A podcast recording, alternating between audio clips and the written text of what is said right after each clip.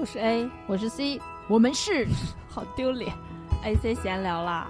，FM 幺六零五九六幺，我们都聊什么呢？聊些有的没的，有书、电影、电视剧、音乐，还有其他一切有趣的事情。我们暂居美国，全球视角为您带来新鲜观点。C 已经疯了，就在这儿。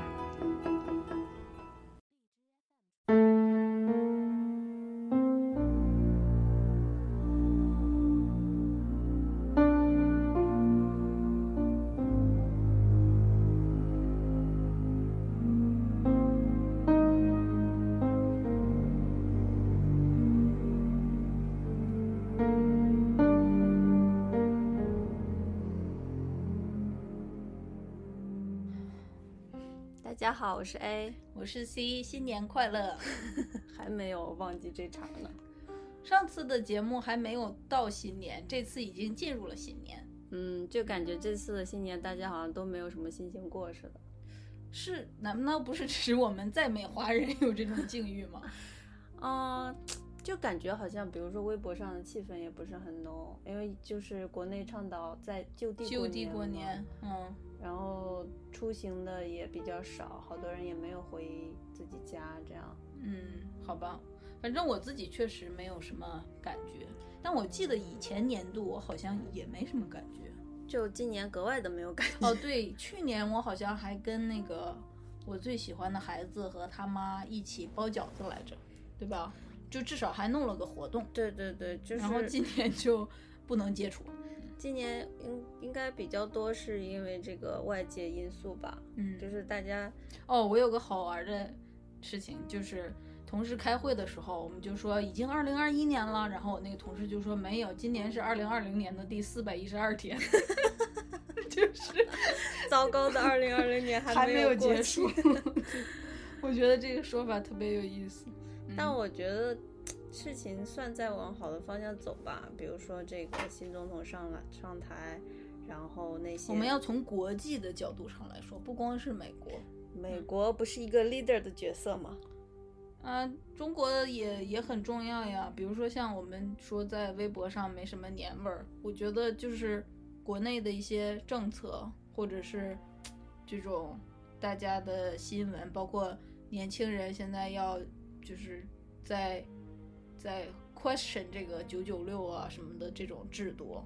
然后工作压力是不是应该那么大，对吧？比如说这个年轻人要活下去是不是应该那么难？嗯、我觉得这些问题都在在越艰难的时刻，反倒会越被拿出来提一下。嗯，然后就是这个，就是一个触底反弹嘛。对，这个气氛有一点既荡，然后又好像有一些希望，因为原来不会提到的问题拿出来说了。嗯，对，就是，呃，有一点像是一个，就是我我那天跟你说，就像那个筛子筛绿豆、红豆、小米、玉米啥的，就是 shake the boat，对，就就被 shake 了。嗯，然后就在打很多东西可能被 shake 的时候碎了的同时。你又发现有一些新的东西萌生出来，或者显现出来。对对对，嗯、就是在挑战当中有机遇。哎呀妈呀！你怎么不去宣传部工作呢？Anyway，就是嗯、呃，新年新气象嘛。嗯嗯。然后今天呢，这上周今天是第五十一期节目，你开头忘说了。嗯，今天是第五十一期。我想说，就过去的这两周，是作为主播特别幸福的时间段。待会儿后面会说为什么。嗯，在进行节目之前，我说一下，之前有一次我提到了我们有那个荔枝播客了，然后它跟这个现在的荔枝 FM 这个 app，他们好像是联动的，但是具体怎么 work 我还是没搞清楚。就是我们现在在 FM 上的这个粉丝会在播客上出现，但是播客上有个新的东西叫订阅，这个是 FM 上没有的。嗯，然后这个订阅呢，现在有八十个订阅了。你是说在 FM 原来那三百多个以上？就是那个叫粉丝，这个叫这个叫订阅，然后人也不是重复的，看起来不是重复的。嗯，但对，然后会有很多年轻人的名字。对，然后我我不知道这些人是不是新朋友啊？如果是新朋友，就跟你们打个招呼，新朋友你们好，欢迎你们，Welcome。嗯，然后，呃，如果是老朋友的话，我刚才那句 Welcome 说的特别没有灵魂。对呀、你你在想什么？你不想跟他们打招呼吗？呃，害羞吧。其实其实是因为这个数据来的特别的诡异，我们就是因为比如说我在，想说他们是不是不小心点错了？哎，我又来了，嗯你，又要揍我了。算了，就是如果是新朋友的话，欢迎你们给我们那个留言，还有点赞什么的，让我们看到你们的活动，要不然总觉得说是不是僵尸粉，或者是就有好好多，比如叫什么陈佳怡，然后呃陆振明，然后就是三个字的那种比较人的真实的姓名对，而且是那种我们的下两代的人 会取的名字。零零后的名字，对我们小时候不会取这么复杂的汉字的名字，嗯，对，然后就也不知道是哪儿来的。我刚我之前以为他们是台湾来的，但是那个字又不是繁体。不是，对，我其实怀疑有可能是微信，它就因为它这个连上了？对这个播客估计是功能比之前要方便，确实有可能，因为国内好多人拿微信当那个工作或者学校的联系方，式，所以就会有真名儿，嗯。所以是新的客户，你们是高高三几班的？就人数还不少呢，好几十人，大概都是这种情况，所以嗯，就欢迎你们，谢谢你们订阅我我们，然后谢谢你们收听我们的节目，嗯嗯，在此那个你给大家报一下我们的微博账号和邮箱地址。微博账号叫 A C 闲聊下划线，邮箱地址叫 A C dot sit and talk at gmail dot com。好，嗯，为啥要单独报？就是因为这两个地址没有在其他地方，就是没办法在就是简介里面写，所以我们就只能在广播里面提。好神秘啊，好像地下党的暗号一样。然后大家为什么不要让在简？为什么简介里不让写呀、就是另第三平台嘛？就是你是别的哦平台，它就会不让你出现在嗯简介当中。那如果我写一句话说，我不会跟你说 A C 闲聊下划线不可以是我们的，就它有人工的那个审查是吧？呃不光是，就我把它隐藏在我弄个藏头诗行不行？可以，但是你你要为了你信息的那个有效性，你要说这是我的微博，这是我的哦 email。也是，Anyway，就是，嗯，我希望大家去关注我们的微博，这样我们有一些呃要讲的书或者电影会提前提前说一下。然后还有就是邮箱地址，我之前有一期讲到说，嗯，因为现在我们的即时通讯太方便了，这种方便会会让我们的那个呃没有那么郑重，所以我就放了这个邮箱在这儿，希望大家可以给我们写信。结果真的超出我们的预期呢。对，然后上上两周我们就收到了两封特别真挚的来信，之前也收到过，然后因为上周刚好是录完节目过年嘛是过年嘛，我忘了是应该是在过年的前面，然后那个 A 就跟我们说，我们收到了一封粉丝来信，然后是池夏写的，池夏嗯是我们的新粉丝，并且他特有特别认真的在他听过的节目下面留言，然后我就就很开心，我就呃 promise 我要给他回信，而且他的信有手写的。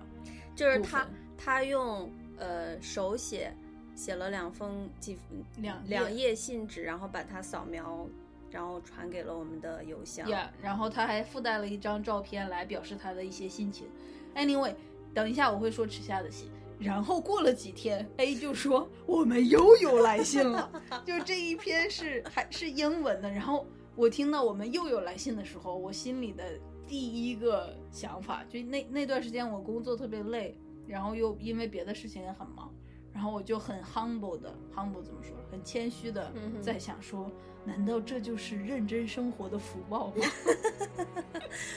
就是接连收到，而且他们都是非常真挚的在写的信，所以就是会一瞬间让我们觉得一切都是值得的。嗯就是我们有被听到，有被 well received，有被 appreciate，对然后就很好。然后我想说一下池夏的信，就是它里面说了一些自己的私人的事情，我就不说太多了。但是他 share 了好好几个，就是他就是那种生命中可以记下来的瞬间。然后其中一个就是他在说到怎么开始听 ACCL 电台的时候，他就说了一下他对电台的这种 experience。然后呢，他就说有一次他跟一群中年大叔们有点臭烘烘的，然后 困在一个车里。然后这个大叔们，你知道，就是那个我们池下应该是一个很 decent 的孩子。然后就是大叔们的那个样子有一点 bother bother 到他，就是困扰到他。然后呢，这个时候这个臭烘烘的车里，这个车上的电台就突然开始放田馥甄的新歌，叫《小幸运》。这是一首很红的歌，大家应该都听过。不新了吧？就他说的时候是当时，哦因为是新歌，所以电台在放嘛。啊然后就是当时那一瞬间，车里就安静了，嗯，就是臭烘烘，然后说话也不怎么讨人喜欢的大叔，就就全部就像被那个歌声笼罩在了一个结界里一样。这是我说的，池下有他自己的语言。然后就没人说话，然后甚至因为堵车，车也没动，然后也没人说要调台去听什么别的新闻，然后就在那一首歌的时间里，就是大家好像整个那个那个灵魂就浮出了身体，然后飘到了半空中，嗯 就那么一个 moment。嗯，就是虽然他他在听我们之前好像没怎么听别的电台，但是他对电台这个事情本身还是有 respect，是吧？然后时下的这个经历让我想起我在讲那我们在讲盖茨比那期的时候，嗯我有讲说我们人生当中的一些文学性的瞬间，哦对，就是我们去亚洲超市，然后嗯特别那个超市有点脏，然后有点嗯臭，然后嗯乱哄哄的，然后就那个广播哦，我记得是粤语歌吧？突然开始放张国荣的粤语歌，然后那一瞬间我真的就是进入到那个突然间异次元，平静了。对，就是但是但是是我自己一个人被那个歌抽离掉了，其他人还是在那儿忙活，嗯，所以就是在车里面那那一瞬间，池下经历的那一瞬间，他还不光是一个人的，他是有一点像集体性的集体 的瞬间移动，被洗脑了。嗯。然后我就我看了这块儿，我就觉得很就是开心又感动，就是你看听我们的节目的人质量好高啊，就是 他能把这样的瞬间描述出来，然后他也能感受到，然后他愿意用写信这样的方式跟我们分享，然后我就想想说，我们何德何能，就就是一开始让大家写信这个事儿是我癞蛤蟆想等信的那么一个心情，然后就想说试试呗，然后等到大家真的开始写的时候，我就想说，没想到我们过去就我在这掏心挖肺的说这么多东西，然后讲自己的事情、自己的理解，然后你呢，虽然没有那么掏心挖肺，但是你 也很冷静，然后很温柔，我很用心好不啦很对，很用心，很有智慧，就是很冷静的用心，就是就是就是我们 create 出来的这个东西，真的有激发到别的更好的东西出来。嗯，灵魂共振了，呃嗯，对，就是因为很多人会有一些空虚，比如说不管是中年空虚还是少年空虚，就是我觉得这个像我说的这种互相的这种交流，它是。嗯就比如说我们我们在美国，他在中国，然后我们经历也不一样，然后我们又离了十万八千里，我们性别也不一样，就是整个这些东西好像都不重要了。就在那一刻，我们在心与心的，为什么这么土的词儿呢？我不是说灵魂共振吗？穿吧，穿越了时空，穿越了距离，嗯穿穿越了这种呃差异。你说共振，我总有一点脑共鸣好不好？嗯，好，嗯，然后就这一瞬间 connect 了，嗯连接了对。是。我感觉我调戏了小小孩子。呢，就是 C C 主播现在特别的那个感动，他陷入了一种情绪的漩涡当中。sentimental，嗯。对，嗯。就呃，就我们两个一直是像我之前说的不想红或者干嘛，就是我不想是一种好像是变要明要当明星啊，要当主播啊，然后要要收获名与利啊这种东西。但是我我确实没得到这种东西的同时，我又得到了这么好的反馈，我就觉得我我真的是在正确的大路上 狂一路奔狂奔 对啊，就这样。嗯，然后你来说那封英文的，啊，那封英文的信我真的是读了好几遍，写的很好，然后特别打动我。我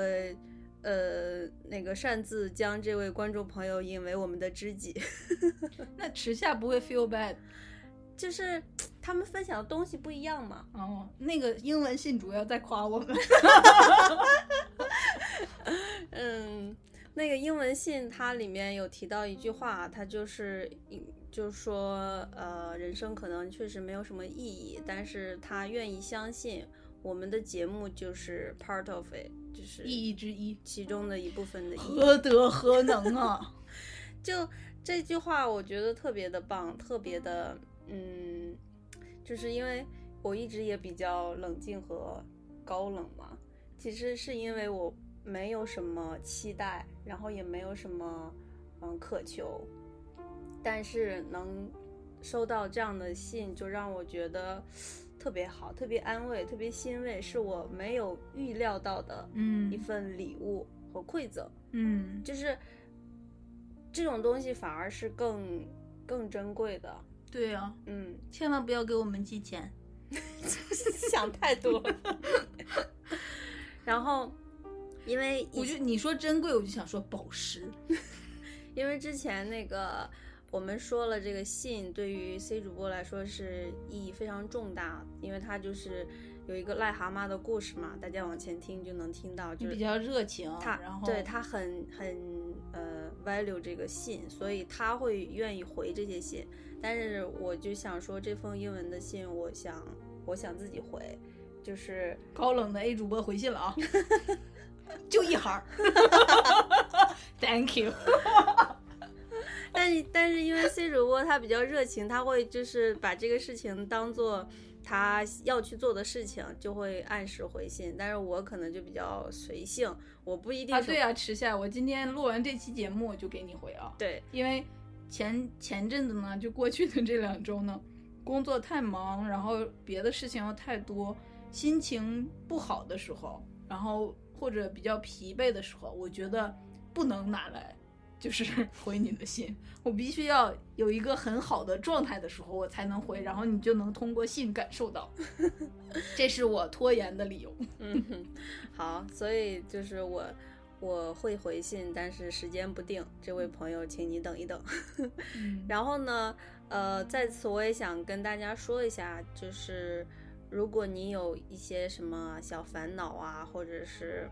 嗯、呃想不通的事情，想问问我们的，你可以把这个邮箱当做知心姐姐信箱，然后写信来，因为我们不会在不包不包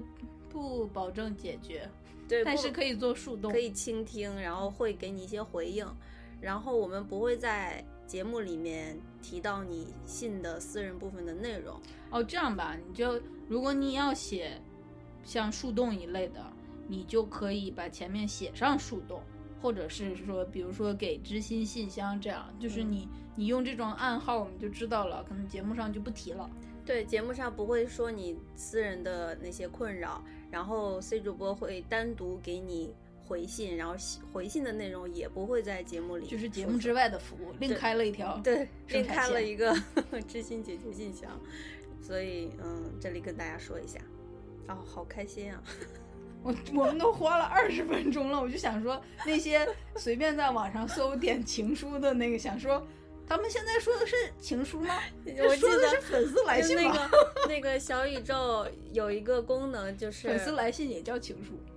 嗯啊，对对，你说，小宇宙有一个功能，就是它会呃写评论的时候会卡那个时间嘛。嗯，我记得有一期的，那个我忘了是哪一期，反正我们在前面这样闲聊乱扯的时候，大概二十多二十几分几秒的时候，有一条评论就说正文从这里开始。他是不是他是自己做笔记，还是想让别人知道？下次我不知道，我不知道这位朋友是出于什么，但是我也可能只是想讽刺我们。但是我就想说，就是因为我们不是为了那个红嘛，就为为了为了自己开心，然后就我之前说过了，我们这个节目没有任何利益牵扯，不图名和利。对，所以像我们这种正文之前的这种闲扯是，嗯，不能保证一定没有的。然后我们就想说就说。对啊，因为我觉得我们在呃从制作节目的角度来说呢，我们在制造一个氛围，嗯，对吧？嗯，这就你就跟那个，哎，之前我好像是有一次跟你说的，我在看就是呃如何老师如何更好的教学生的这么一篇文章，他就其实他说的挺呃怎么说呢，挺 insightful 是啥意思？有洞察力的。就是他说，老师教学生之前，你进来讲这件这这堂课之前，你必须要先 set up 一个氛围，然后在这个时候，作为老师，你的技巧 basically 就跟一个 performing art 一样，嗯，就比如说你今天如果讲十七世纪的什么欧洲的那种呃艺术的流派，你不能穿的那种哩哩邋遢的普通的一个衬衫或者什么，你至少围一个丝巾，你知道吧？然后你你至少有那么一点古典风，然后你可能进来之后你要跟学生说，呃，如果我提到什么什么欧洲，你们会想到什么？如果我说这个这个，你们会会想到什么人物？嗯，那么好了，今天我们就要 那么好了。哎，我前面节节省了，我知道要 set up 一个氛围，就是说你你不光是用你的知识和语言在传授，而是用你的比如说肢体，嗯，整个表达的那个。状态，嗯，就是你有点像一个表演，对，就是你要把学生就是带入一个情境当中，对，所以我就想说，我觉得师范学校应该没有教这种技能，肯定没有啊！你想想我们小时候那些老师，呃，我有一个哦，我我有两个，我特别喜欢学历史和地理。这两个老师都讲得很好，但他们都是所谓的小科还是什么副科，就特别不受重视。所以就是大家可以回想一下自己遇到过的老师，有一些老师他就特别会讲，嗯，这种人就是刚才 C 主播说的，就是他们在讲的过程中，其实融入了非常多的呃别的东西、额外的东西来帮助学生，呃，好听课。但是其他，比如说照本宣科的呀，就是没什么激情，然后就是装一天装一天和尚，装一天和尚当一天钟是吗？Anyway，we got it。就是呃，说到这个，说回我们自己呢，就是我们整个，我觉得就是前面讲这个粉丝给我们信，然后就把我们的这个 bar 情绪的 bar 给升起来了，我们特别开心。也是。对，然后听的人可能说，哦，原来是这么平易近人的两个人啊，好吧，呃，进入正文了吧？这位朋友，小宇宙的朋友，你在二十几、二十一分钟多少秒的时候，你可以留言了啊，进入正文了。好的，现在我们开始讲这部电影。呃，这个因为这两天大家可能看新闻知道，美国这边有暴风雪。然后我们这儿也是下了特别厚的雪，雪景非常美。嗯，然后每次看到那种雪景的时候，我都不禁会想起一部日本的很经典的电影，是岩井俊二的情书。所以 你突然间好像主播哦，不禁想到了，啊，老师开始上课了。所以我就说，嗯。就是触景生情嘛，看到这个雪景就想起这个电影，然后就想说，而且前面我们大概有好几期都一直在讲那种比较剧情挂的，嗯，剧啊、书啊啥的，侦探小说啊，对对对，就是太费脑了，我就想歇一歇，所以我们今天来一趟灵魂之旅。好的，所以这部电影已经飘上去了。嗯，这个情书呢，就是一部，就这个导演本身的风格也是特别唯美的。所以这个电影本身也是特别走心的，感觉日本导演和日本和韩国有那么一挂的，都是这种走唯美风的。对对对，嗯，我我这点我真的不知道，但我想去看一下他们是受什么样美学的那种影响，然后开开创了这一片。嗯，然后就是比较走心不走脑的。这个走心不走脑的一个特点就是说，它整个电影的氛围造的特别足。对，然后你用心去体会的话，你会有很强的那种享受的感觉。但是剧情不重要，对，但是如果你去抠它的那个 logic 逻辑，就是说谁谁谁怎么会喜欢谁谁谁不重要，就是就是为什么这块安排这个情节，它到底有什么意义？这种、嗯就是去抠这个的话，就有点嗯走偏了。嗯所以我们就是想从这个角度来讲一下这部电影。嗯嗯，这个岩井俊二的风格啊，就是在这个电影里面特别明显的，会有一些，比如说，嗯，雪景啊，呃，他会讲到有死亡、青春，嗯，有我看到有一个人就说是他的风格就是会讲那个春天的风，啊、冬天的雪，这些东西都是会随着，比如说天放晴了，或者是什么东西，它就会消散，所以会有一种，嗯、哀伤的逝去的美。然后他们这个电影里面也会提到那个樱花，然后哦，就是比如说对比那个菊次郎的夏天，对吧？嗯对，就热热的，然后那个草啊什么的在那儿游游着风在那儿飘荡，就完全不是他的就是风格。对，那个菊次郎的夏天，就是夏天就是生命力旺盛的意思。但是如果是冬雪的话，那嗯就是呃失去。对，然后都盖上了，对然后雪后面化了，又啥都没了。对，还有像就比如说它会有那个讲到樱花，樱花一般就是很美丽、很灿烂，但是同时就是日本的美学美学里面有一个就是日本的呃樱花树下会埋着尸体，所以就是灿烂和死亡嗯这两个意象的交织。嗯，嗯这个那个说起来的话，欧洲的那个古典派有一个，哎，我忘了叫什么名字了。他们经常在特别美丽的苹果呀，然后鸟的模型啊旁边画上骷髅头和钟表。哦，就是我记得应该是文艺复兴刚开始的时候，大概是一六几几年或者一五几几年的时候，就是荷兰那一派的一个画法，就那边的那个宗教上面，它有一个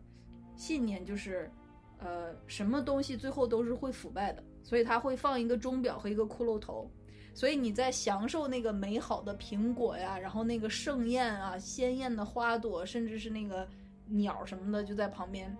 的时候，你要立刻想到这些东西会变成骷髅头，然后那个钟表在那哒哒哒哒哒哒就是生命有时有尽头，嗯，然后而且很快就来喽，然后就就是生死不可分割，对，有一点那样，嗯，就是你看那个时候是很早的欧洲，然后但是日本呢，因为他在他自己的那个岛国的那种情情况下一路发展过来，我不觉得他们是有参照欧洲的那个概念。嗯但是你看，这么两片完全不同的土地上，孕育了很类似的一个想法，遥远的相似性，对这种灿烂、死亡，然后靠不住，就又美美，因为那个嗯嗯嗯嗯，嗯嗯，就苹果呀什么都特别美，对泛泛着光的那种。就我个人特别喜欢这个导演的风格，就是就比如说音乐呀或者镜头啊，都是就是那个电影最开场的时候，那个女主角躺在雪地里，嗯，对吧？嗯然后那个雪就一直下，对，然后呢，她过了一会儿叹了口气起来了。嗯起来了之后，她就从那个雪一路走下山去，然后那个时候就镜头就带到那个雪那个山上下面的那个小城，嗯。然后小城也被雪覆盖着，然后那个女主角就变成一个小点儿，就那样走走走走走走走走走，然后那个镜头大概有两分钟那么对，长，就一个长镜头，就基本上保持不动，然后就女女主角的一一个活动的小人儿在那儿一路奔跑，然后从山坡上一路跑到那个城里的小路上，就但是它又是一个特别静的景，对，就是它特别静，然后雪在飘，女主角在走，就是那个动和静中间的那个平衡，嗯嗯，然后画面的那个色彩，因为那个整个就是一个白的，然后小城星星点点的在那儿，就是特别算是很经典的一个表达了。嗯，里面就是它有很多的呃确实是这个电影本身也很经典嘛，有一些镜头，我就觉得我应该是以前看的时候我就一直记着的。比如说有个最经典的就是那个那个男男主角，嗯。他在呃窗边，啊，我知道，然后多少人在豆瓣上，颜狗们来舔那一这张。男主角是嗯日本博元冲，祖祖祖师级美少年，嗯年轻的时候嗯。博元崇嗯。他演的，然后他就在穿着白衬衫，然后就在那个图书馆的一个窗边，然后那个窗户大开，白色的那个窗帘，风一吹，然后就从他的身旁这样，对，我想起来前段时间光洙就是韩国的那个《Running Man》里面的光洙，嗯他好像有拍一个他自己当男主角的，就是有点搞笑的那种。我记得有一幕就是他站在窗帘边，然后那个窗帘就拍打着他的脸，然后你知道光洙的表情不都是很尴尬那种吗？嗯我现在怀疑那一幕就是在致敬这在个致敬这、嗯这个。我觉得应该是。嗯还有就是那个开头的时候，女主角，女主角是一个短头发的很漂亮的日本女生，然后她就那有两个女主角，你说的是脖子，脖子，嗯，不是脖子啊，是脖子。你本来要打嗝，然后笑喷了是吗？就是她，呃，一开场就是躺在雪地上，然后那个，嗯、就一颗头，然后是短头发，然后脸冲冲上，然后那个雪花儿一片一片的这样洒在他的头发上，嗯就那一幕也是非常非常美。嗯，就是这个电影当中充满了这种，嗯，表现，叫什么？直接可以变成海报的那种对对对，那种画面。嗯，嗯就是这个这个导演非常善于捕捉这些很细腻，然后又又很梦幻的对，但是相对来说不足的地方就是一些，比如说情节的设计了，或者我我刚刚不是说了嘛，它是一个走心重要的电影，所以就是大概这个导演的风格还有电影的风格都说完了，然后现在让 C 主播来介绍一下这个故事梗概吧。我们还是要哦讲一下故事剧情嘛。这样好说后面的点。对对对，就是它有两个女主角，啊、一个叫博子，然后一个叫藤井树，呃，你这这两个人呢，你听我说呀，这这两个人其实是一个演员演的。然后我在看电影的时候，我就在一直在想，他俩是一个人吗？到底是不是一个人？最后，最后也没有破案，一直到看完电影看演员表才知道，确实是一个人。就是这个女演员还是演的挺好的，她有制造出两个人不同的神态和性格等代表出来的那个样子。然后这个最开始 A 刚才说的很唯美的那个女主角躺在地上的那个是脖子，她为什么躺在那儿呢？因为那一天是她死去的前男友的忌日，呃，前男友两年前因为登山的时候遇难了，然后就去世了，然后就两年都过去了，这个脖子一直也没有忘怀这个已经逝去的这个人，所以呢，她就有一天刚好就去那个前男友家，因为她跟她的爸爸妈妈也都很熟了，她就看到了她以前的那个纪念册，她的男朋友叫藤井树，有没有发现什么这个名字很 familiar 呢？因为我刚提过哦。她的男朋友前男友叫藤井树，所以她就看到了她的毕业照片，那个毕业相册上面有一个藤井树，然后有一个地址。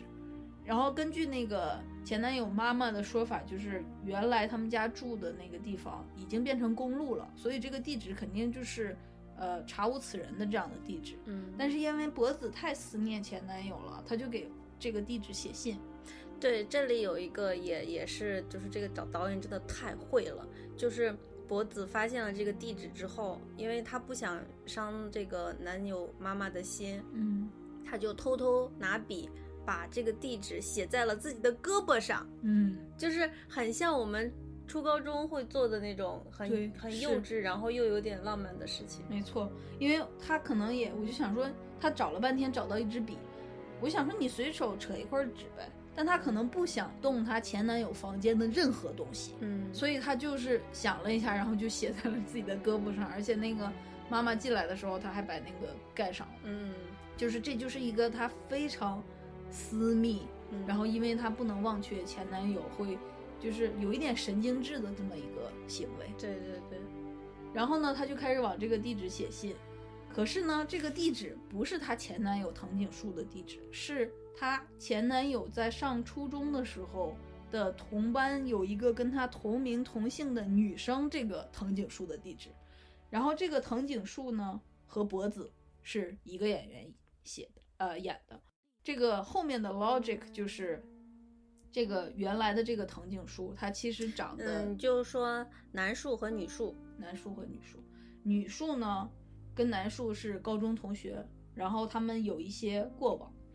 这个博子在给女树写信的过程中，渐渐的就发现了，就是他会他会想着跟这个女树说，你能不能告诉我一些他的事情？前面有一些误会，就是博子不太懂为什么真的有人回信了，他以为是天堂来的信，然后最后误会解开了之后，他就跟这个女树在信上聊天，然后就说你能不能给我讲一些他的事情？讲着讲着，然后就用电影的这种镜头语言，一点点的把这个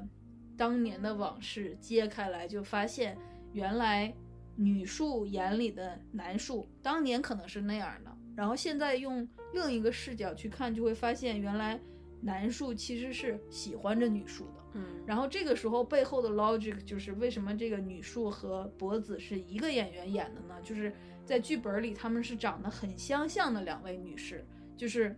男树在高中的时候喜欢过女树之后，然后他突然间就转学了，两个人就没了联系。然后因为这是一段像暗恋一样的感情，也就是我觉得女树可能多少有一点喜欢，但是没到说哦你转学了我要找到你的那种程度。嗯所以就是后面男树转学了之后，又上了大学，然后遇见了博子，又跟博子谈恋爱，就又跟一个跟女树很像的女生在一起。嗯然后最后这个电影的结局就是，呃，在女树跟博子聊聊天的这个来回的过程中，他有去他以前的学校，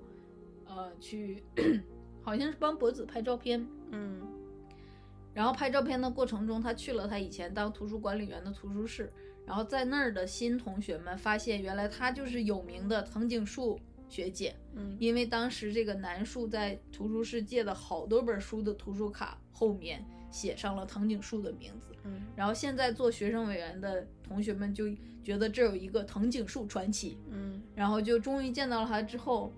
呃，就是把这个这个线儿就连上了嘛。然后在电影的最后一幕，就是这些年轻的孩子带着一本他们刚找到的书，就是有着以前的图书卡的书来找女树，然后就发现这个图书卡的背后是男树在当年给女树画的一个肖像。嗯就是你只有一个男孩子，为什么要画一个女孩子的肖像呢？就是他喜欢人家。嗯就是在电影的最后一刻，这个真相被揭露了，但是女树并没有信在，并没有把这一件事情告诉博子，嗯，所以就停在这儿了。然后博子呢，在这一系列写信的过程中，呃，也相当于是能够面对这个死亡的事情，也渐渐的能够走出来了。能够放下了。，对，就是这么一嗯个同名同姓，然后由这一个神奇的由信连接起来的这么一个沟通，相当于是带带起了一段往事，然后也解了现在的一个人的心结的这么一个故事。嗯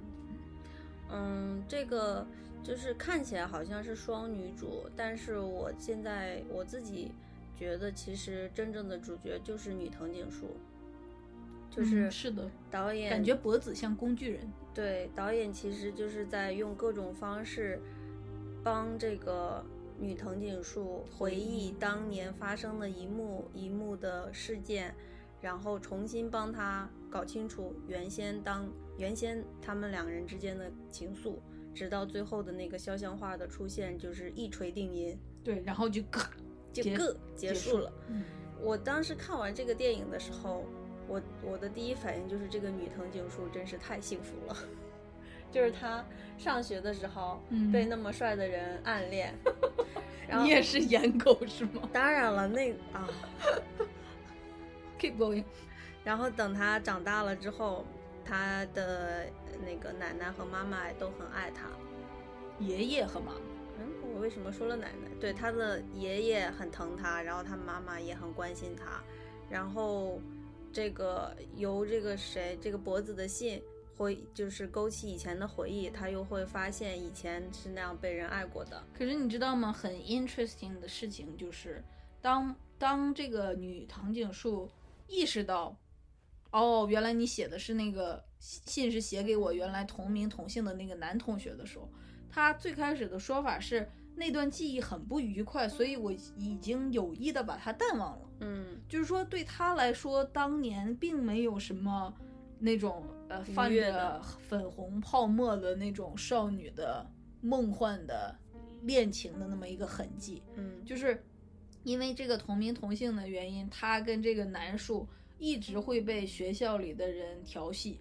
然后又说他们是情侣，然后呃，就不管是再好的事情，比如说像你作为一个颜狗，你就说跟这么这么帅的人有瓜葛，一定是很好吧？可是当你们那个年纪，不管什么样的猪头都跑在跑到你面前说两个藤井树哈，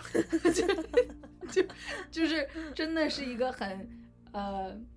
怎么说呢？会会让你有一点怀疑自己的存在的这么一个对不舒服的经历。就是这个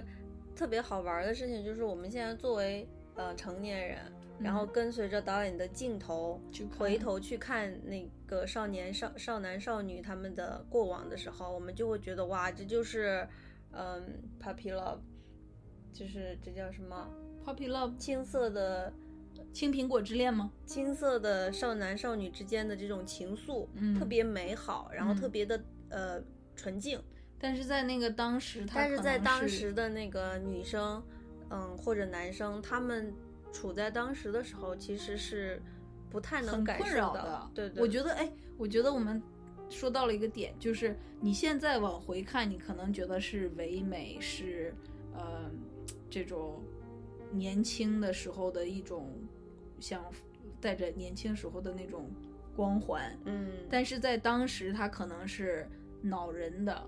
然后羞涩的，嗯，或者是有一种叫什么让人困扰的，自卑的，嗯，这种种种糟糕的那种青春期会有的那种情绪对混杂在对，一起，就是就是非常多的，就是搞不清楚你在干什么，搞不清楚你在想什么。然后，因为比如说，就甚至就是好烦啊。对，就比如说那个，呃，男孩儿他会去逗女孩儿，嗯就是比如说有一幕就是他骑自行车把把一个纸袋子直接套在套在女生的头上，然后女嗯生就不得不拐向一旁。嗯，这我们现在看就觉得哇，好有意思。就小学男生喜欢你，就会用钢笔扎你的后背那种。但是那个女孩儿那那会儿是真觉得好烦好扎。嗯对，嗯，但是但好像我们也能理解，因为在那种年龄段的时候，真的是不可以。不可能直接说我是因为喜欢你我才去逗你的，对吧？我觉得对那个男树来说，他其实应该是比较心里更清楚他是喜欢女树的，女树可能就是搞不清楚，然后男树是我真的是喜欢的，包括他最后在转学之前，那个去女生那儿就说在他家门口敲门，然后就说你帮我把这本书还给图书室，然后嗯。女生就说你自己去还好了呀，他就说不要，就让你帮我还。然后那本书就是背后图书卡的背后画着女生的肖像的那本书，嗯，所以其实他可能想让女生发现，然后他说不出口，然后他也没有那个勇气在他转学之前就说我喜欢你，我们保持联系啊，我们在一起吧，就做不到。嗯，然后这种做不到，我不知道是因为什么样的原因，比如说他是认为自己不够好呢，还是认为女生不会喜欢他呢，还是认为转学了之后异地恋不能长久呢？我这是我觉得这种说不出口，应该就是青少年的一个特征，因为我我自己个人感觉，因为那个时候他们对自己的人生是完全没有掌控的，是吗？嗯，就是比如说要学习，比如说要呃，就是你看藤井树连转学这种事情他都控制不了，嗯就是他们在那会儿，我们在那会儿的人生都是被安排的。嗯，确实是。就包括在上大学的时候，可能都会觉得说，那我又不知道大学毕业了我会去哪儿，嗯，找工作呀，还是考研啊而且就感觉这种青涩的感情就不像是你你成人了之后，你有一个很明确的，就是我要跟他在一起恋爱，哦，就有点像是那个从用小船在水上漂来比喻的话，啊哈，就是成人了之后，你可能就船开到哪儿，你就咵把那个锚扔到了那个河床里，然后就定住了。对，然后那个船就很扎实的在那个位置，嗯，你可以上货呀，你可以在船上住啊，目标明确，不用担心船被水那个被浪给头脑清给晰，给给冲走或者飘走。对，但是年轻的时候，就好像那个那个浪你也控制不了，然后你在哪个海里还是湖里你也控制不了，然后就两个小船各自那么飘着，然后撞一撞搭一搭，然后又飘走了。对对对，你形容的很好，嗯，就是那会儿就是各种都是一个迷茫的状态，他们嗯也没有说一一定想要怎么样的，嗯，就是这种种种的，对我有一些，就我我本人还挺喜欢看漫画的哦，然后有的时候你看漫画的时候，就有那种从高中就开始确定的感情。然后就说两个人要向着共同的目标努力，以后上大学了要住在一起，然后呃怎么着打工，然后怎么在一起之类的，嗯，就也很好。呃，就是 从你现在去从欣赏漫画的角度，就会说说哦好甜呀，然后年纪轻轻就明确了目标，I wish I did that 但是真的也好无聊啊，感觉。哎，还是很甜。但是真正的现实就是 you don't know。对对，就是这种这种不能掌控，嗯然后不能不能呃 confirm，嗯就是哦，所以我看到那样的漫画的时候，我就想说，好替你们开心。对，所以就是有些人可能就想说，为什么男藤井树为什么不再大胆、再主动一点，或者女藤井树为什么不早点开窍什么的？嗯我觉得这些都就是，嗯，都是必然，都是候就是就是马后炮，就是你过后你再这样去说，就是结果导向的一个说法。嗯但实际上你在当初当时的处境当中的时候，这些少男少女的行为什么的都是很可以理解的。人生不是剧本，而且导演把这个这么样一个故事拍出来，也不是给在那个年纪的少男少女看，说快，呃，那个，呃，在一起。他是想让你长大了之后，从你一个长大了的观众的视角去想说，原来可能有些时候你小时候的事情，它是这样这样的，就是他对这个观众的启示，或者是像你说的走心的那个部分，应该是很多事情是在你不知道的时候，在你没意识到的时候，它是那样发生的。对你的记忆可能会出错，或者可以值得再看一次的这种角度，而不是说你要是 在处在同样的恋爱困扰里，please go for it。对，就是因为呃青少年的时候很多事情你理解不了，然后等你成年之后，你再回忆过往，你就突然理解了。就比如说，你突然理解了为什么那个同学不理你了，或者你突然理解了为什么当时他会那样对你。对，但是那个意义并不是说让你做时时间机器回去把它改了，对，就是就是其它就是人生的一部分。对，其实就是你你在你在嗯嗯成长过程当中对自己人生的一个反刍，就是你可以不断的回想自己，比如说童年或者青少年，甚至就是年轻时候的很多事情，然后把一个一个结解开。我以前想过，我要是不幸坐牢了，我就会干这个事情。什么鬼？就是我不知道我为什么会有这种想法，但是，呃，我会想到，如果我不幸坐牢了，我可以在牢里做什么事情？比如就是像你刚才说的，把我经历过的事情重新再想一遍，以及要每天坚持做仰卧起坐和俯卧撑，那我祝愿你不要去坐牢，对就是保持一种积极的态度嘛。改过自新嘛？这这样从牢里出来的时候，我不仅有清醒的头脑，我还有强壮的体魄。我，哎，这个这个我连你都没说过吗？我都是从来没有听说过。我会考虑一些极端情况，比如说像坐牢，这是一个；另一个就是哪，如果我突然变成流浪汉了，我要怎么过生活。然后我一想到，比如说你可以去那个沃尔玛的洗手间里洗漱，然后呢，所以你还在美国是吗？啊，在美国，而且呢，因为沃尔玛也不是到处有监控录像嘛，然后因为我是流浪汉，我没有钱呀，我就可以拆他货架上的饼干吃，就是那个吃和，但是睡在那儿好像还没有解决，就是睡在洗手间的话可能不太靠得住，因为他们会检查，你要是在那儿洗漱一下可能还可以。呃，哦对，这边还有一些那种教堂弄的那种给流浪人员的那种 center，就是你你只要走进去说我没有地方睡觉，他就能给你这张床让你睡觉。你可以在那个，比如说商场关门之前藏在里面，商场会有沙发，好像是哈，然后还可以偷衣服是吗？不可以，因为他们的门都会锁上。对，就具体的店铺的门会锁上，但是商场呢，就是你平时给中间会给那个客人，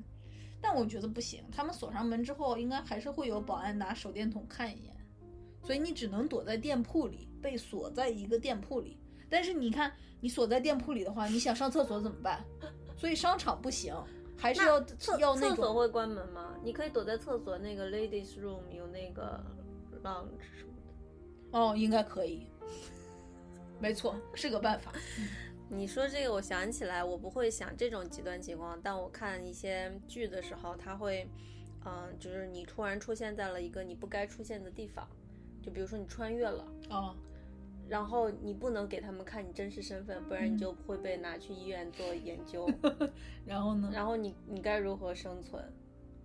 哦，所以就是说我呢想的是一个，比如说流浪汉呀，或者身体上或者物理上受到的一个限制，然后你想的是头脑上如何骗人，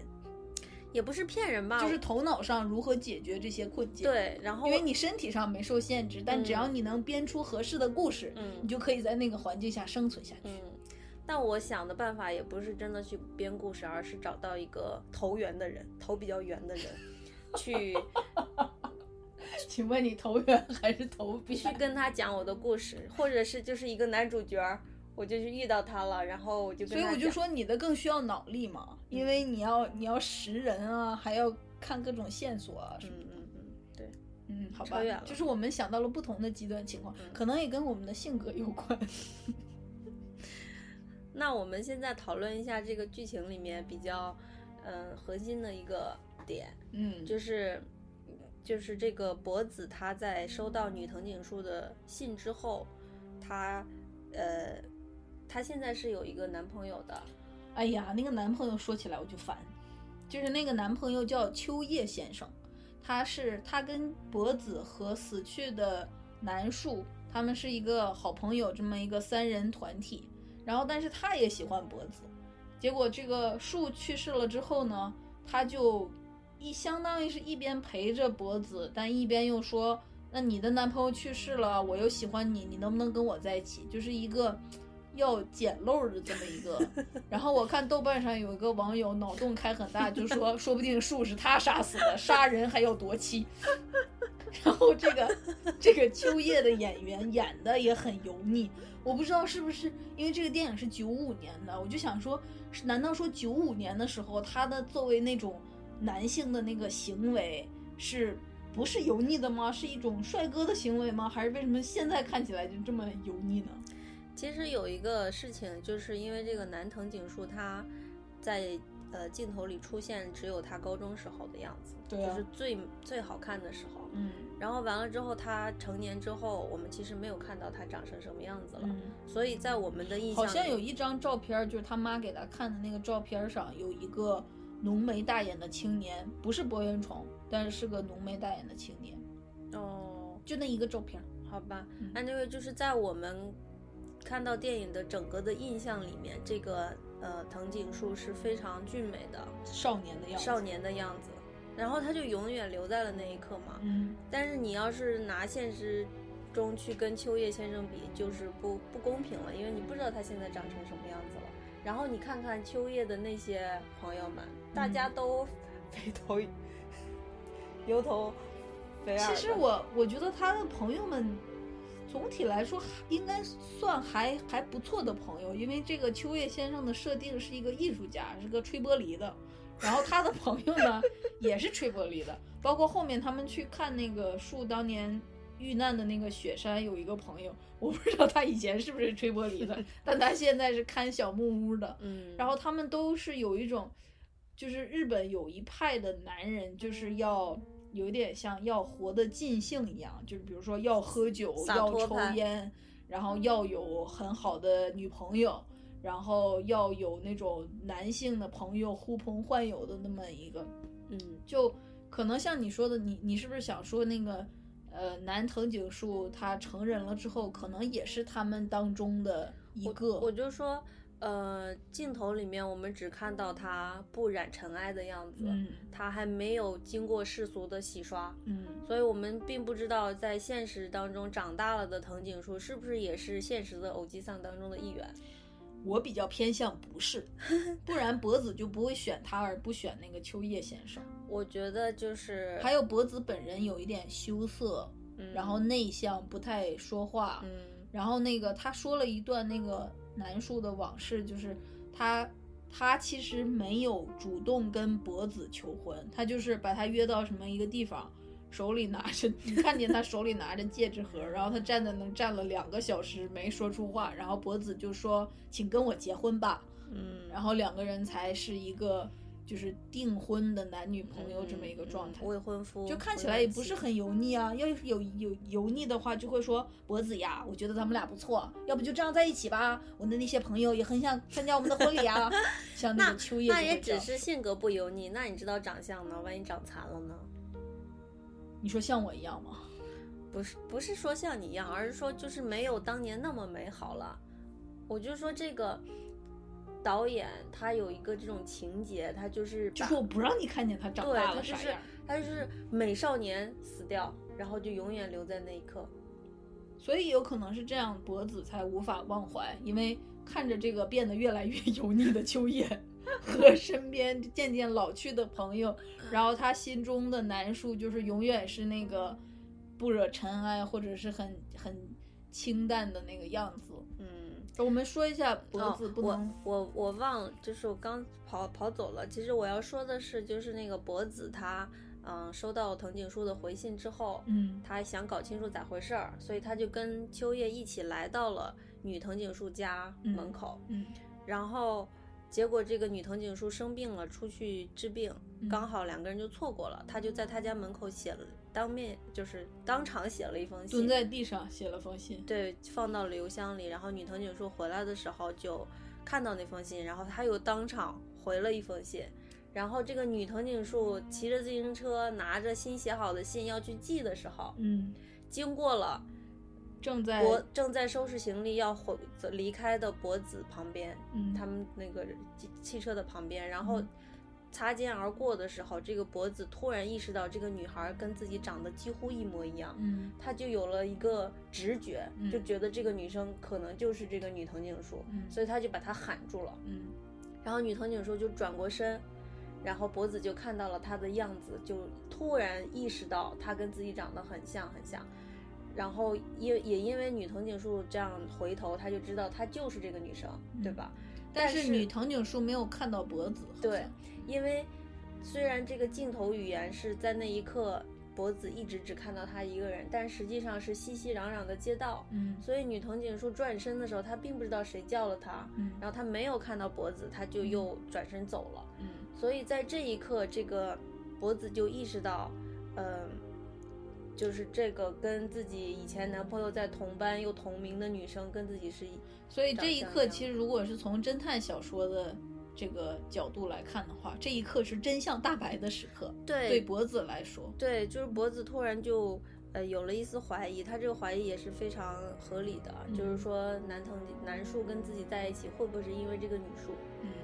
然后他就开始给女树接着写信，就希望她告诉自己一些男树小时候的事情。并且还是男树和女树之间的事情，因为你看，他问女树说：“你能不能告诉我有关他的故事？”那女树只能说她知道的呀，对吧？嗯那她知道的一定是她跟自己之间发生的事情啊。，对，对所以从这个时候开始，女树就开始写信回忆他们当年发生的事情。嗯一开始她的语气就是就是不是愉很愉快的回忆嘛，这样嗯写着写着写着写着写到最后，然后这个脖子在收信的时候，那么脖子是一个旁观者，其实这段是这段的镜头语言挺厉害的，嗯就是那个拍导演拍了他们年轻时候的一幕幕，配的是女树写信的时候用的语气，嗯，就有点像是，比如说你跟你的闺蜜讲说，哦，我以前小时候有一个人啊，他就很奇怪耶，他就这样这样那样那样，然后你讲完了之后，闺蜜就说，You sure？你确定他不是喜欢你？不然他干嘛这样这样那样那样？对然后你就说，What？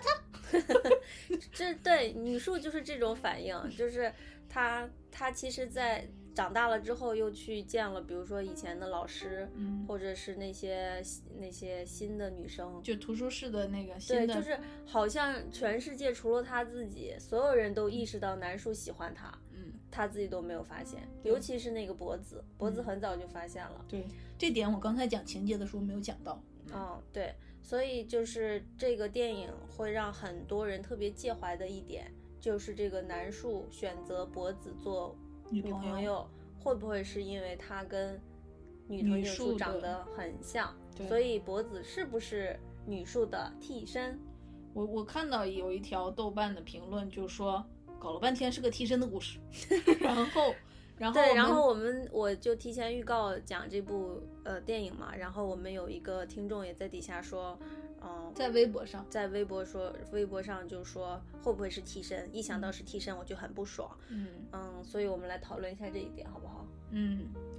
呃，我觉得，我觉得用替身这个词字，对两段感情都不太尊重。嗯就是你看这个男树女树的这个感情，因为导演的镜头语言，你能看出来他是青春期的懵懂的一个特别美好的东西，但是它没有成型，两个人可能连手都没拉过，对吧？然后呢，在男树长大之后，他又碰到了跟女树长得很像的脖子，然后脖子和女树的性格其实是很不一样的。对对对就是为啥我在电影里分不清楚他俩到底是不是一个演员演的？就是他们是两个很不一样的女孩，除了嗯长得很像。嗯嗯然后在这个情况下，这个有一些对这个男树性格的描写，就是他不是一个轻浮的人，嗯，他不是一个随便就可以跟别人开始交往的男生。嗯并且他跟博子已经到了他自己 拿出戒指的那一刻，还攥在手里攥了两个小时，然后博子也不是一个就是没有人喜欢，那旁边那个秋叶还搁那儿盯着的 这么一个情况。就是我觉得南树对待两段感情都是认真的，嗯然后并且是两个不同的女孩儿，对，他们就是长得很像。你可能有人会说，那要是不是长得像，你就不会注意到脖子。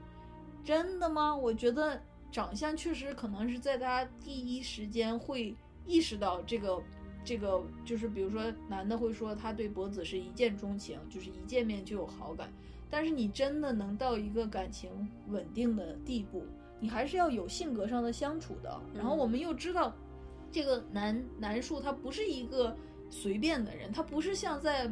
定制那个充气娃娃一样，就是说一样的脸给我来一沓儿这种、嗯这种性格。嗯所以我觉得，所以我才说，如果用替身的话，就是对两段感情都很不尊重，嗯对两个女生也不尊重。嗯所以我我觉得这就是一个，就是叫什么有 coincidence 的爱情故事，嗯，有偶然性的爱情故事。我是这么想的，就是我觉得这个人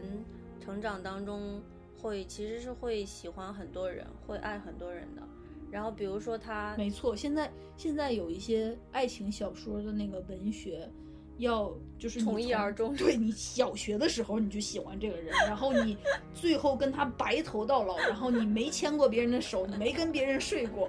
就是 嗯，所以我我有点不能理解。因为我我是这么想的，我觉得就是因为人是一定要成长的嘛，所以你比如说你在初高中的时候，你以那个时候你的呃想法呀、知识啊，然后审美啊，你会喜欢一个那时候的人，对比如说男树喜欢了女树嗯，然后随着男树的成长，他就会就是 develop，就是发展他的个性，然后增长他的见识，然后他的性情也会有所改变，都是一个成长的状态。所以他到他大学的时候，他再去喜欢一个人的时候，那个人已经不可能再是小时候喜欢的那个人了。除非你们俩的成长轨迹或者是成长经历高度相似。嗯，什么样的情况会高度相似呢？就是你们是一对情侣，你们一起经历了很多事情，一起成长，一起成长，但是没有嘛，因为各自活着嘛。嗯然后就是有一点像是你把一个两个南瓜，一个放在屋外，然后太阳晒着怎么着，然后另一个放在冰箱，然后怎么着。过了两周，你把它们拿出来，一定不是以前可以很相似的两个人难过了。就是我觉得很多人把就是说把脖子当做女藤井树的替身的这种想法，或者是说男藤井树一一直没有忘怀过女树，就谁都没变过。他就就觉得说他的真爱是女树，嗯但是我觉得这个真爱是一个伪命题，因为这个当时喜欢女树的是高中时候的男树，对，然后男树高中时候的男树已经没有了，他已嗯经变成了大学时候的男树了。对，大学时候的男树是不会喜欢一个高中时候的那种小女孩的状态的，嗯，他必然是喜欢现在他面前的这个脖子，脖子。嗯。然后关于长相的这个事情，就是嗯，他们会说这个是脖子长得像女藤井树，嗯，那女藤井树长得还像脖子呢，对，就是这个脸它并不是属于，任何一个人的对，他就是这人类就那几种长相，就是脖子本身的一个所有物，所以你你不要说因为我的脸长得像别人，我的脸就是别人的了，并不是，他的你的脸还是你自己的，而而且你的脸会散发出来你的性格、谈吐不一样的这个成分在里面，所以你把你的脸当做自己的所有物，嗯。然后你的性格也是跟那个人很不同的，嗯所以你就是一个 totally 不一样的人。对所以你跟这个男树相处的过程中，你就是个新的。就是新的你自己。你觉得脖子想通了吗？我觉得脖子在最后，他其实是一个放下的状态。对他，我觉得他没想通。我觉得他没想通。嗯然后他这个放下是这样的，我觉得就是其实是对于一个，嗯嗯自己的以前的恋人可以有一段自己不知道的感情的一种释怀。嗯，就是他后面就说了，他就说在女女树的描述当中的树那男树的样子是自己所不知道的。对，然后他呃认知到这一条了，嗯。认知到、哦，你看这点也 match 了我们刚说的，你嗯稍你稍微打断一下，嗯就是你看跟那个高中时候的女树交往的男树和跟博子交往的男树是俩人儿，人家博子自己说了是俩人，对，就是他就说我我知道的树肯定有，就是呃我现在知道的他和以前的他的样子肯定是有不同的，所以嗯你知道的那部分是我不知道的。嗯然后因为我不知道的那部分人生，他发生了那样的事情，那我我允许他发生。对这个就是就是一个很应该有的态度。我觉得最后博子的想法应该是这样的，就是从他不知道南树的这个经历，然后渐渐的这这个显现出来被发现，他允许南树有他不知道的，有博子不知道的人生的存在，嗯然后博子就想说，那你也允许我有我后面的人生的存在吧？有你不知道的存在。对，就他们俩的那个捆绑就相当于是解绑了。但是并没有代表博子理解了他跟大学时候的男树的交往当当中到底有多少女树的成分，这块儿没提，嗯，就是解绑了。对对对，嗯我觉得就是。呃，这个电影的重点对我来说的重点就是，其实博子的故事不重要，重要的是女藤井树。博子好可怜呀，也让他重要一下吧。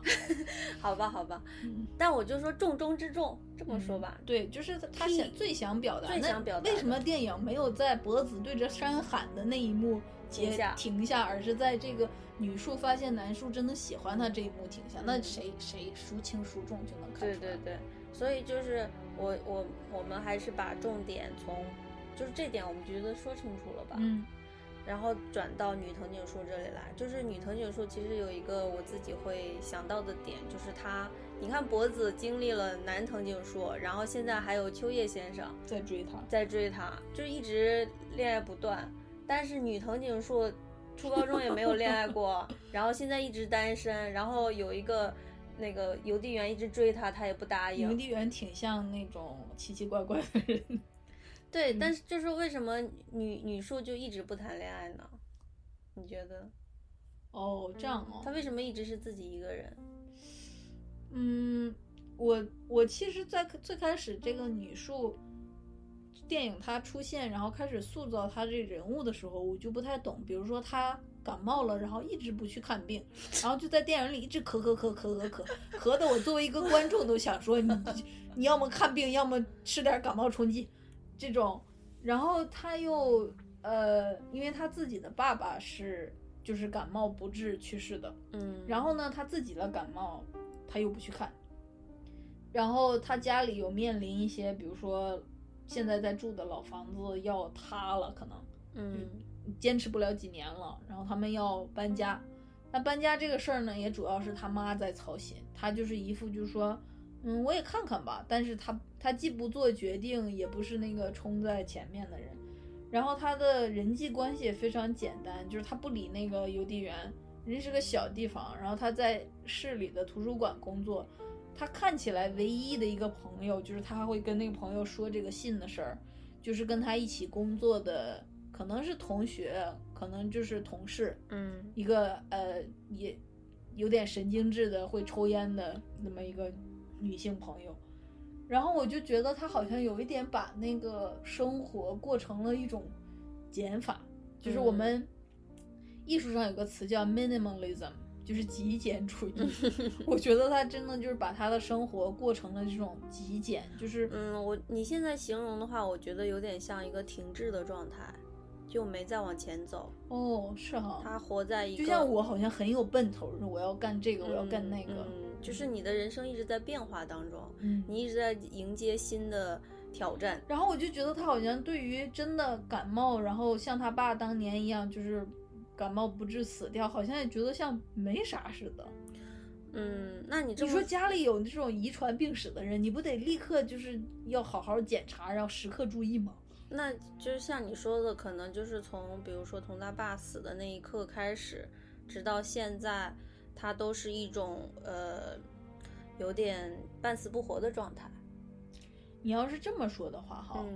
我就觉得那说不定这个导演没有写，但是说不定在这个电影的最后，他发现原来南树当年有喜欢过自己的这件事情，能不能让他重新的看待自己，燃起一些对生活的激情呢？我觉得应该是有的。你看，就比如说他，呃，他生病很严重，然后他妈和他爷爷骗他去医院，然后他躺在那儿。嗯，其实那会儿有一点生死之间了。对，他恍惚间就，呃，想到了他爸去世的，想到他爸被那个急急救的时候推进那个病房，然后那一幕，瞬间他又看到了南藤井树的脸。嗯。其实就是因为在他爸去世的时候，南藤井树来找过他一次，所以就是在，嗯，他把他爸的死和这个男生是紧紧的连在一起的，就是这两个事件和有人到这层深意哦。因为还有一还有一幕就是，他从他老师那里得知男藤井树去世了，去世了，他回家就发烧了，回家他就发烧就要死了。嗯所以就是，其实他的这个这块算留白哎，因为真的没有讲的很细。嗯，但是注意的话还是能注意到的。就是从这个角度来讲，有可能虽然他的理性里一直是，比如说觉得跟男藤井树的这个一系列的接触和交往是不愉快的回忆，然后心里面刻意的淡忘了，是他那个理性的大脑告诉他的。但他的感性可能是因为刚好在他爸去世的那。一两周之内，男藤井树就转学了。嗯，然后他在学校里的那个可能唯一的一个让他心弦有所波动的这么一个人嗯没了，嗯然后他爸也没了，嗯，然后在那之后他就一直是他就处于一个像那个停滞的状态，他就像那个冬天雪地里被冻住的蜻蜓一样，他就冻在那儿了。哦，然后，然后在这个就脖子一直写信这个事儿，就像那个蜻蜓被那个水被热水浇上去欢了一下，然后又欢了一下，又欢了一下，然后直到像你说的那个老师跟他说那个藤井树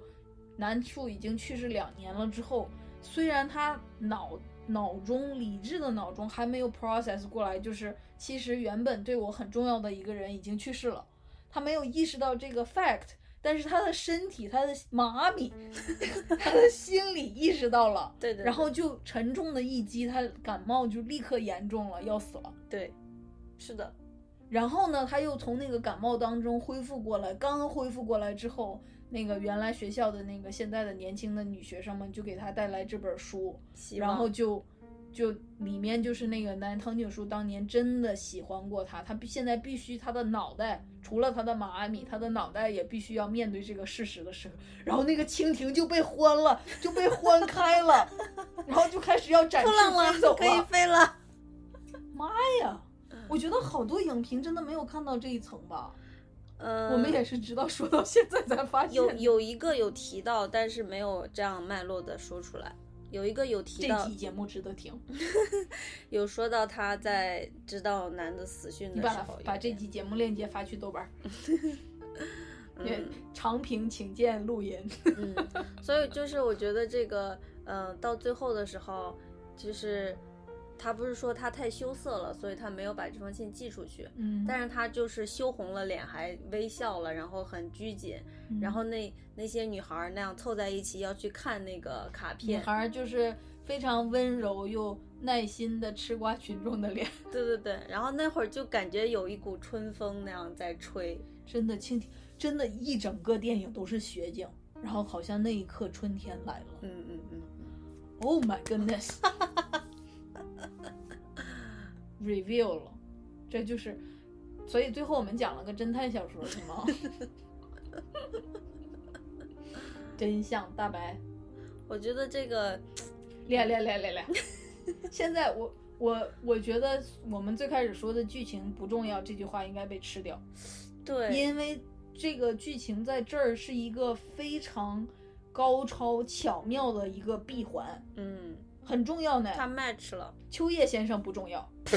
但是这个导演设计的这个剧情，就是由博子作为现在存在的、活在这个现在这个时间线上的一个人，然后他不断的给一个停滞在了以前的生活里的女藤井树写信，然后让他想起以前的事情，慢慢把它欢开，终于把这个女树也带入了现实生活的这么一个故事。那个就跟穿越似的。还有一个证明就是女树她一直在图书馆做管理员，这个也是她跟男树在一起的时候的、天呐呐 o h my goodness！你是不是被他们的那个感动了？不是，不光是感动，就是就是一种恍恍然大悟，嗯恍然大悟。对，我觉得这个恍然大悟的感觉特别的妙，就是从他这个这个呃藤井树女藤井树意识到原来男藤井树在那个时候就是喜欢自己，就其实不光是最后那一下，他其实很多个地方都一直在表现喜欢自己的这件事儿，他的那个恍然大悟，然后到我们就是这个导演现在我们俩的作为观众的恍然大悟，对对对。哦，就是作为主角有一轮大悟，然后作作为为观观众众还有有一轮一轮，练练练练练，值得讲。嗯，录了一个多小时了，终于意识到今天嗯讲的这个核心是什么。还有就嗯，接着往下说，嗯。你在回味什么？哦，我就你你打打断一下，就我觉得这个恍然大悟特别妙的，就是其实不光是电影，我们自己的生活中会有这种恍然大悟的一刻。比如嗯说前前几期节目有一次我说移民的事情的时候，然后我说我当时在大学那个很跟我哦成长的环境很不一样的南方城市上大学，对然后我去拉赞助。那个阿姨就让我进去说，其实她根本就是在拿我逗乐儿，看《东北二人转》。嗯然后我过了好多年才意识到这个恍然大悟，这个是一个比较心酸的恍然大悟了。但是我自己还有一些经历，就是我会，嗯，比如说我今天跟你提到了一个我以前的同学，是好比说大学的时候大一或者大二，我跟他很熟，然后过了一两周，就是在提过之后再没想过他了。过了一两周的时候，我晚上做梦梦见了这个人。嗯然后那个情节也挺奇怪的，就是可能会有一点儿过去和现在混合着。比如说，我可能梦到以前我们一起去上自习，然后他说了一个什么话，嗯然后突然间又变到一个现在才有的场景，然后我说了一个什么话，并且是我说的这个话哦，只能是现在的这个我说出来的，因为嗯以前的那个我那个性格我知道是说不出来这个话的。嗯然后我醒了之后，我就会感觉，首先会有一点像这个女藤井树的这种有一点困惑的感觉，就是，哎，发生了什么？然后在干嘛？然后你的大脑还不是很能相信或者 process 处理这个事情。然后可能我在想着想着，过了两天之后，我突然恍然大悟，就说。原来我当时跟他经历的那件事儿里，我的感情色彩是这样的，但因为一些别的东西把它给遮盖住了，嗯比如说因为呃班上的一些事情啊，或者他跟别人的一些事情，当时我的理解是这样的，然后导致了后面一些别的事情的发生，然后现在变成现在的我之后，我在提到他的名字之后，过了两周，这两周好像没有什么事发生，但是可能他他的那个在你的潜意识里，在我的潜意识里，他在被处理着。就好比嗯你开电脑的时候，你不是可以把那个 Excel 放大了之后，你不可以最小化吗？嗯就是你把它最小化了，但但它还在那儿算着呢。哦 然后，然后再过了，他算完了之后把结果给我看，然后我就想说这什么结果看不懂。然后过了两天之后，我妈的突然看懂了，解码了，解码了，然后就是一整个那个过去的那一串儿真相，好像就都被带出来了。嗯所以我就说，这个导演他刚才我为啥一直用很单一的语言说练练练练，就是 他用一个很浪漫的方式，因为我我刚刚讲的做梦这个事儿很难拍嘛，对，但是他用一个很浪漫的方式，以以用博子这个工具人写信的这个事情，嗯把这个过去发生的事一步一步给 reveal 了，嗯得给给显山露水出来了，嗯，然后最后带来了两轮的恍然大悟。对，嗯，练练练。好，好了，不重复了。那我们讲一下，就是在这个电影当中，其实导演有想要呃表表现的一个东西，就是比如说，嗯、生命当中的不可承受之重，你说树去世这个事儿是吗？树去世啊，或者是树的嗯女树她爸的去世，哦，嗯，嗯，然后失去所爱这种，那现在既然真相大白了哈，我就嗯发现嗯，对博子来说的男树去世，对女树来说的他爸去世和男树在同时离开，可能都有一个将他们两个冰封的这么一个效果。就博子不是男树去世两年了嘛，然后就冻结在原地，嗯，然后还要给他的一个天国的地址写信，这种疯狂的行为。对，然后对那个呃女树来说，就是他爸去世了之后，他就一直冻结在一个当年的那么一个状态，嗯，就是好像他人已经长成了一个年轻的漂亮的女子，但她还过着高中女生的那种心智和对对对简单的这种生活。比如说去图书馆工作，然后也不谈恋爱，不，然后就回家吃饭，对，对对，就是两个人都被冻住了。嗯，然后结果脖子的疯狂行为还开了那个呃女树，嗯，所以就像就是如果你想说这个如何面对生命中的失去的这个话题，嗯。我就想说会不会会不会就是冻结本身就不是一个解决办法，对，解决办法就是你要用热水一遍遍的倒去欢开它，然后怎么欢开呢？可能就是你就是得把以前的事情拿出来看，嗯。就是你不能把它放在那儿，嗯，然后因为它的沉重，你也不能立刻把它放下，嗯那你怎么办呢？然后你就你就你就抱在手里看它，虽然很烫手。我我觉得就是，其实其实导演就是想讨论一下死亡这个话题吧。他的电影是不是老？他挺爱对他其他电影也会谈到死亡、青春呀、死亡呀这种青春的死亡。就是刚才我们说了嘛，那个其实其实就是比如说，嗯，这个电影很明显的你会有一种青春消逝的这种感觉。对，就像我说，荷兰那边的画画会把钟放在对苹果旁边。青春消逝其实也是一种呃抽象的死亡，嗯它不是人具体的死掉，而是说年轻的那段时光已经死了。嗯这个其实跟死亡也是有异曲同工之处的，就是我们对于青春的消逝和重要的人的离去，嗯这些都是失去。嗯对于这个失去，我们该怎么去理解和呃 carry on 呢？就是从我的角度，就是我可能觉得，就比如说像樱花，就是人，呃，生命的灿烂和生命的凋零这种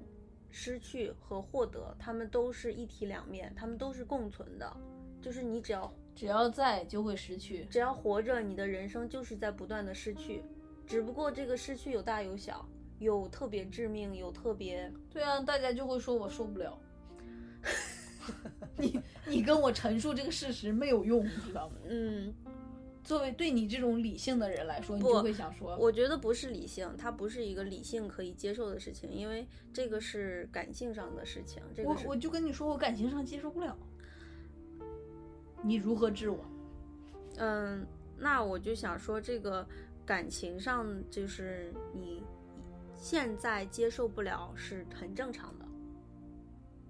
所以你就呃也不要看他呀。你就对，就是你不要就是说呃因为接受不了，然后你就也去死了，你不要死嘛，你就先等等。我觉得你这么说没有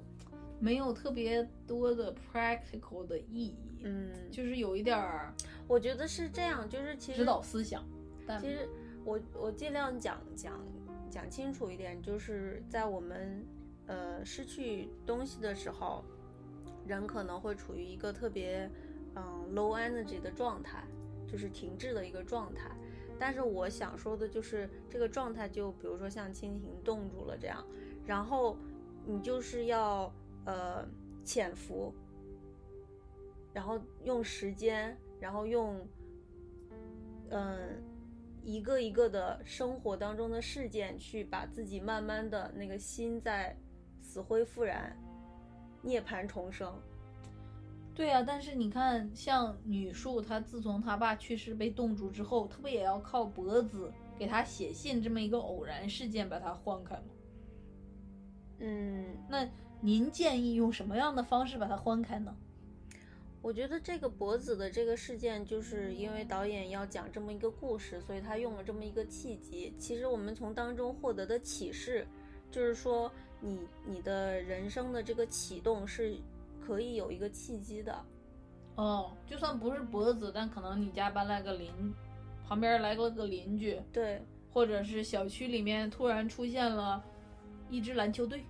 对，这种。就是生命当中是会有无限的可能性，然后就是当你处在这个状态的时候，其实不是一个完全没有解法的状态，他他可能就是在等待那个时机，等待那一个对的时刻、对的人、对的事件。那我同意你说的，你就是先你刚才说的就是 lay low，就是你可以先躺在那儿，先不要结束自己，不要 跟着这个失去一起走了，对你先躺在那儿，缓一缓，等一等，然后会有别的契机来的，对，对这个契机有可能是外来的，也有可能是你自发的。有可能你哪一天啊，就像我有一次说，我前阵子抑郁，然后突然间我就触底反弹了。嗯其实也不是突然间，就是我大概抑郁了有，我想想啊，嗯，大概是从去年三四月份开始在家工作之后，但是其实跟在家工作没有特呃也有关系。三四月份开始在家工作之后，一直到九月，这有几个月了，半年了。嗯然后我就越变越差，越变越差。我们录节目好像还听不出来，因为录节目的时候我真的还挺开心的，就相当于是一个出口一样。嗯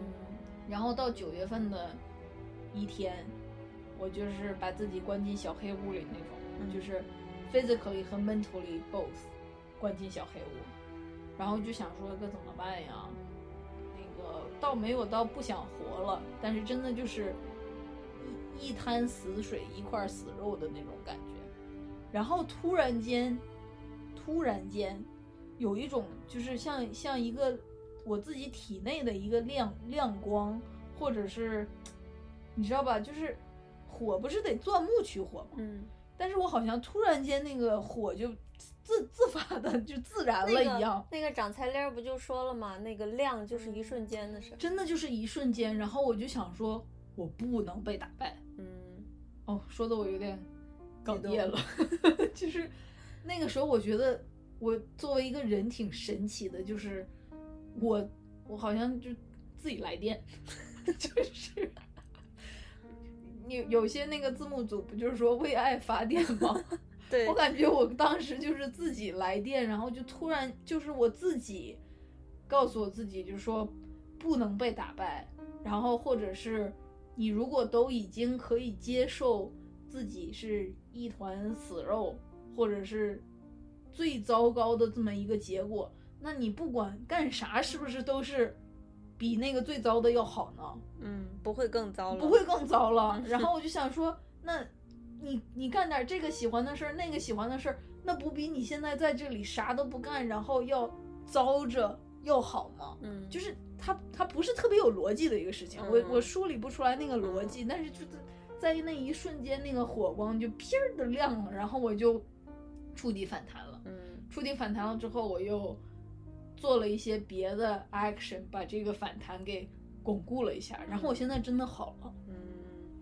那我觉得就是刚才我说的，有的是来自外在外界的契机，有的就是你自己，就是真的，你要相信你自己的力量。，对，你要相信自己的体内是有有这个能让自己活过来的这个呃种子的。话说我们以前跟一个性格有些懦弱的男生朋友聊过天，嗯然后他就是有一点儿，我就跟他说，好像是我们说到打架还是干嘛，他就说那别人如果来打我，我就被打，然后他就被打，然后我就说那打死你怎么办？然后他就说那就打死我好了呀。然后我就非常不能理解，我就想说，你怎么可能让他就打死你？你你挠回去啊！你就算他最后把你打死，你也要断他一条胳膊的那种，就是嗯我就想说，可能是我体内的这种血性。嗯 就虽然说我面对的是一个像摄魂怪一样嗯很很无形的那么一个敌人，但是我的这个这个血性把我给 bring back 了。嗯然后此时我在说的时候，我就有点有点担心我们那位男性朋友，就是他到底在真的被人打到要快陷入昏迷之前，他能不能把他自己给 bring back？嗯，就是呃，我想起来前一阵儿不是有一个挺著名的我建议他听我们的节目，说不定他还有希望。你说吧，就是有一个女生，她在日本，然后她呃应该是自杀死掉了吧，然后她就是活得很没有意思嘛。然后嗯当时我其实想的就是，嗯、因为弗洛伊德说过人有生本能和死本能嘛，所以其哦实像这个事情也是一样的，当你受到严重打击的时候，你的死本能会上来。就想说不过了，不活了，我用死来保护我自己。对，但是如果你愿意等一等的话，你的生本能会慢慢的苏醒，它会嗯再回到一个正常的状态，然后跟你的死本能进行竞争。这么想说，人的身体或者头脑真的是一个非常复杂的一个结构。嗯，是的，我也不知道我那团火到底是由哪个细胞 去触发的呢？对啊，所以就是人哪哪两个神经元搭上了，完人人擦一下。人的那个嗯内心当中啊，头脑当中、精神当中的那些奥妙是无穷无尽的，就是有很多可以。但你知道吗？还有一个问题就是，有一些人他会在，比如说像我那种，我当时描述的我很困顿的那个环境，他会，他虽然没有死本能，然后他会将就，你知道吗？就是我当时为什么有有一种很很丧很荡的那个感觉，就是其实我不想将就，我就是嗯没办法接受那个将就的结果。但是这里我要说了，朋友们，嗯会有人他他他他就想说，那算了吧，那我就嫁人了吧，我就不工作了吧，我就那个将就了。我就去国企上班吧，嗯，嗯我就把这个摊子收了吧，这种。就是每个人的阈值是不一样的嘛，他们可能就是忍能够忍受的那个阈值更低，然后更能凑合，嗯，但是也说不定哪一天就是我的我的抑郁其实主要是由于我当时在凑合导致的。，对，其实凑合必然会带来抑郁，嗯，只不过有些人就是比较敏感，那个抑郁到一个程度他就不行，撂桌子。哦，他就用凑合 A 解解决了凑合 B，然后我就说不行，A、B 都不行，我是 C。就是可能有些人凑合的话，他就他其实是一个慢慢的能量越来越减的一个过程，它就它的那个底可能比你的要晚来十几二十年这种。哦，对，因为它凑合了，所以它就没有得到我那个触底反弹的那个底。你是说这个意思吧？对对对，就没有，因为你那个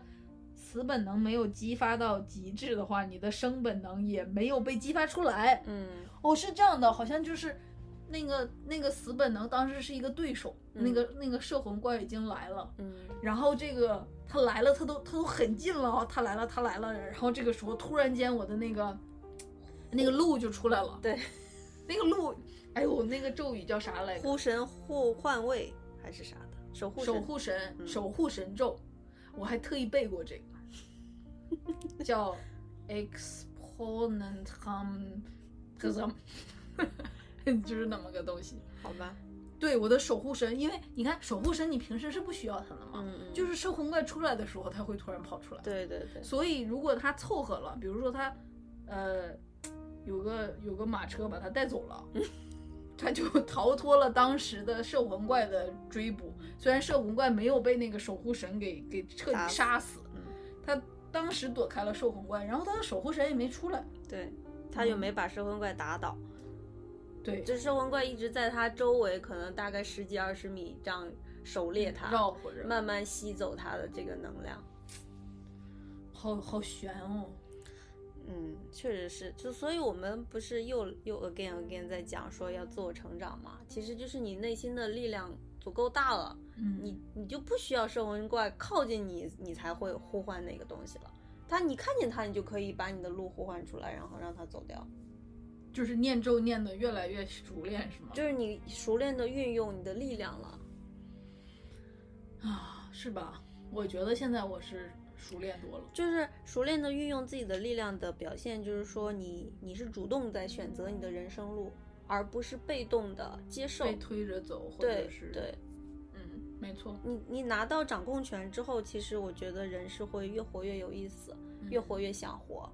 对，所以我最近有自自打我那个守护神跑出来之后，我有做一些后面我要怎么样过生活的这个决定，然后也在为之付出努力，然后。呃，过个一年半载的，等我有成就的时候，我会跟大家说。但是现在这是在，在就是耕耘的那个过程，嗯现在只是在刨地，然后也没有下种子，也还没有生根发芽。等到那个芽或者